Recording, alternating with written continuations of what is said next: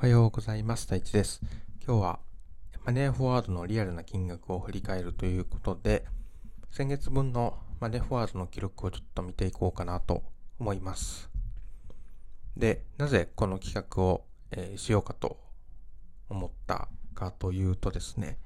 えー、もうちょっとこう健康、お金、キャリア、人間関係とか、そういうことも収録していこうかなと思ったので、まあその中の一つのお金を喋ってみようと思います。まあ、割と健康お金キャリア人間関係っていうのは人間誰しもが抱える悩みというか気になるところだとは思うんで、その辺の話は今後もちょくちょくしていけたらいいかなと思っております。で、えー、2021年8月分のマネーフォワードの支出を見ていきたいなと思っております。で、まず食費ですね。食費は、えー、2人分、今は、えー、2人暮らしをしているので、2人分で計上されているのが38,707円。まあ、4万円ぐらいですね。これは、あの、2人分の正確な数字ではないんですけど、まあ大体僕がネットスーパーで食材を頼む、注文する係なんで、まあ大体こんぐらいには毎月なるかなと思います。そうですね。でも、今月はちょっと少ない方で、いつも4万5千とかいきますね。まあ大体食費はこんな感じで、イオのネットスーパーを使って注文しています。イオのネットスーパーは、あの、UI はそんなにいいとは思わないんですけど、やっぱり料理の質というか、食材がすごく美味しいなと感じるんで、いつもイオのネットスーパーを使っております。あとは住民税と奨学金の返済で2万5千円ぐらいがさっ引かれております。で、その次、これ金額の高い順に並んでますね。えー、趣味、娯楽の中で、まあ、ソフトテニス代がだいたい9000円ぐらい。で、あとは、8月1日に何か決済がされてます。あ、ソフトテニスの帽子を買ったんでした。ソフトテニス関係で、だいたい、ま、1万円ぐらい月に使ってるという感じです。で、交際費、8356円。これは、多分8月で、こう、外の人と遊んだとかはあんまりなかったはずなんで、同居人とのどっか出かけたとかだと思うんですが、えー、竜とそばかすの姫を見たやつが計上されてますね。竜とそばかすの姫、僕はあんまり個人的にあんまりこう、いいなとは思わなかったものです。こう、歌とかはもちろん感動したんですけど、こう、主人公の行動に必然性がないというか、なんかそんな感じがして、あんまり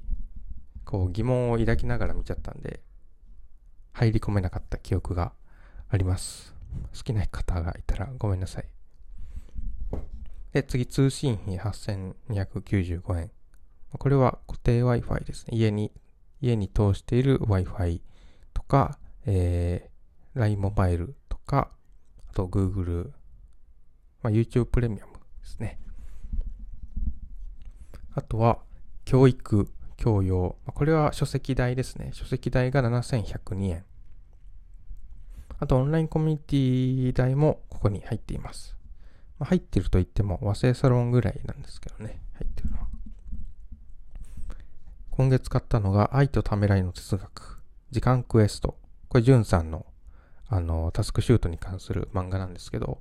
めちゃめちゃすごいですね。ジュンさんすげえってなりました。面白いし、タスクシュートの、こう、メリットがちゃんと漫画になってる。すげえってなりました。あとは読書会入門と、えー、実力も運のうち、能力主義は正義かという本、あと弱いつながりという本を買っております。実力も運のうちっていうのは結構、あの、マイケル・サンデルさんっていう、まあ、ちょこちょこ、なんか話題になってる人で、その人の本を買ってみたんですけど、えー、本当に一言で言うと、能力主義、今の能力主義は、こう、運だよねっていう、運も実力のうちをひっくり返した実力も運のうちっていう本なんで、幸運に感謝しようねとか、こう、今結果が出てない人はその人の努力が足りないからだというよりは運が悪かっただけという考え方にして、こう、運が良かった人、今実力主義で成功している人がそういう人を見下したりしないようにしようねっていう本だと今は認識しております。はい。あとは事業経費として、えー、今月からなんちゃって0秒思考を始めております。やることとしては、ただ紙に書き出すだけなんですけど、こうパソコンとかじゃなくて A4 用紙にボールペンでわーって書き出す。そのための用品、まあ、トレイとか、えー、紙とかを買いました。あと机の大きさを広げるために、こう板を買いましたね。初 DIY で、あの机の大きさを広げております。それが7100、7018円です。で、水道光熱費、ガス代6028円です。こんなもんなんじゃないですかね。健康医療費は5550円。これは、えー、歯医者とか耳鼻科の治療代なんですが、えー、耳はもうだいぶ良くなったよって言われたんで、多分次で終わりかなと思っております。なんか、こう耳ずっと悪かったんですよね。こう子供の頃からずっと悪くて、で、一時期収まってたんですけど、最近またぶり返してきて、それがもう大丈夫だよって言われた時の、この嬉しさたるや、こう、先延ばしにしていた病気というか、それが治ったことはね、すごく嬉しかったのを覚えております。あとは交通費5000円。まあ、 Suica に5000円単位で計上してるので、その5000円が入っています。あとは、医用、衣服、美容代で、これ、あれなんですよね。オンラインコミュニティライフエンジンで、こう、メンズメイクの話をされてた方がいて、お、いいかもって思って、なんかいくつかその人がおすすめしてたのを買ってみました。とですね、これ、明細を見てもよく、えー、っと、クリーム。まず、こう、なんかお化粧、クリーム。寝る前に、こう、スッと塗ると、その、それだけでオールインワンで OK だよっていう、なんかクリームを買いました。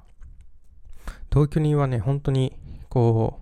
う、3種類、4種類ぐらい使ってて、こうそれを一回真似して、これ使ってみ、みたいな感じで、使ってみ、使わせてもらったことあるんですけど、これ毎日やるの相当めんどくさいなと思って全然続かなかったんですけど、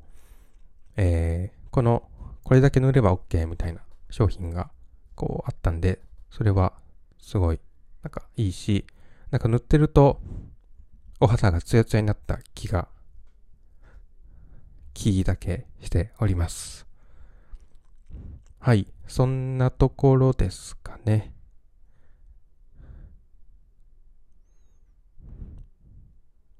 今月分は、なんかいつもよりあまりにも少ない気がするが、多分何かしらが抜けていると思います。9月とかに繰り越されていると思いますが、そんな感じでした。このマネーフォワード振り返りは、あれですね。なんか月次レビューみたいな感じになっていいかもしれないですね。なんかその時のこう映画見に行ったとか、こう、メンズメイクの、メンズの化粧品を買ったとか、そういうのも振り返れたんで、すごい良かったなと思います。なんか、ちょくちょく項目だけ振り返って金額言ってないみたいなところがあるような気がしてきましたが、そこは、えご愛嬌ということでよろしくお願いします。じゃあ、これはちょくちょくやっていこうかなと思うので、もし、えー、よかったら、よかったよ的なことを言ってもらえるとモチベーションになります。では、今日はマネーフォワードの2021年8月分を振り返っていました。ではまた、えー、お聞きいただけると嬉しいです。それではまた。